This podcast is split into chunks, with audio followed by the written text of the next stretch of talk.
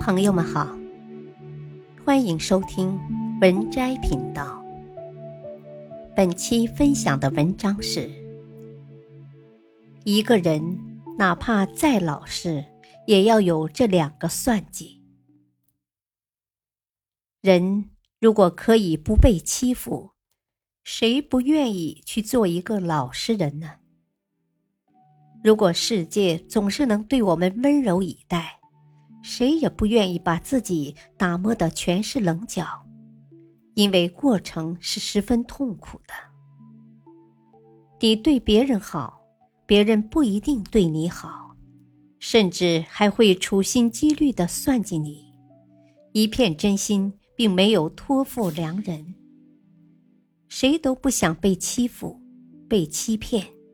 但往往当你柔弱时，别人就会强硬起来；你退让时，别人就会得寸进尺起来。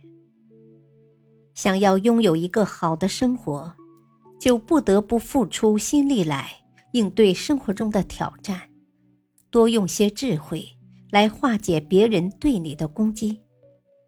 世界上的许多道理和规则都需要铭记于心。明白了这些，你的反击才可以有理有节，就不会被别人抓住把柄。我这样认为，一个人哪怕再老实，也必须要有这两个算计，否则将难以立足。第一个，与他人合作时，多留个心眼儿。人若想成功，必须要寻求与他人的合作。你如此，他人亦如此，概莫能外。那么，合作就一定要付出全部的真心吗？在我看来，这是不可取的。就算你全盘付出，别人未必如此对你。相反，仗着你的信任。还会对你有诸多不利，背地里抢夺自己的好处，出卖你的利益。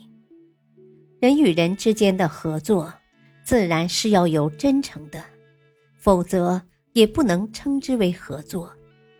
但害人之心不可有，防人之心不可无，不然，用句俗话来讲，就是被人卖了，还帮人数钱。世界上任何由人形成的组织里，都必然少不了监察者，否则就形成不了真正的合作。以斗争求团结，则团结仍然可以存在；以退让求团结，所谓的团结必会分崩离析。完全信任对方，不给自己留下任何转圜的余地。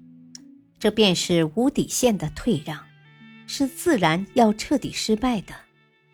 这种所谓的算计，并不是什么贬义词，不需要去恶意的解读它，因为我们这个至多算是防备，并不能算作主动挑衅。有一点防备之心，这从来都是正当的行为，容不得他人指摘什么。更不必高呼：“你竟然防着我！”第二个，机会来临时，多争取一些。这个世界是勇敢者的天下，正所谓“敢为天下先”。尽量什么事都抢在别人面前干，才会有先发优势，才能占据比较好的位置。一旦机会来临，切不可退让，不要因为懦弱或是不好意思而不敢与他人争抢，否则最终吃亏的只会是你。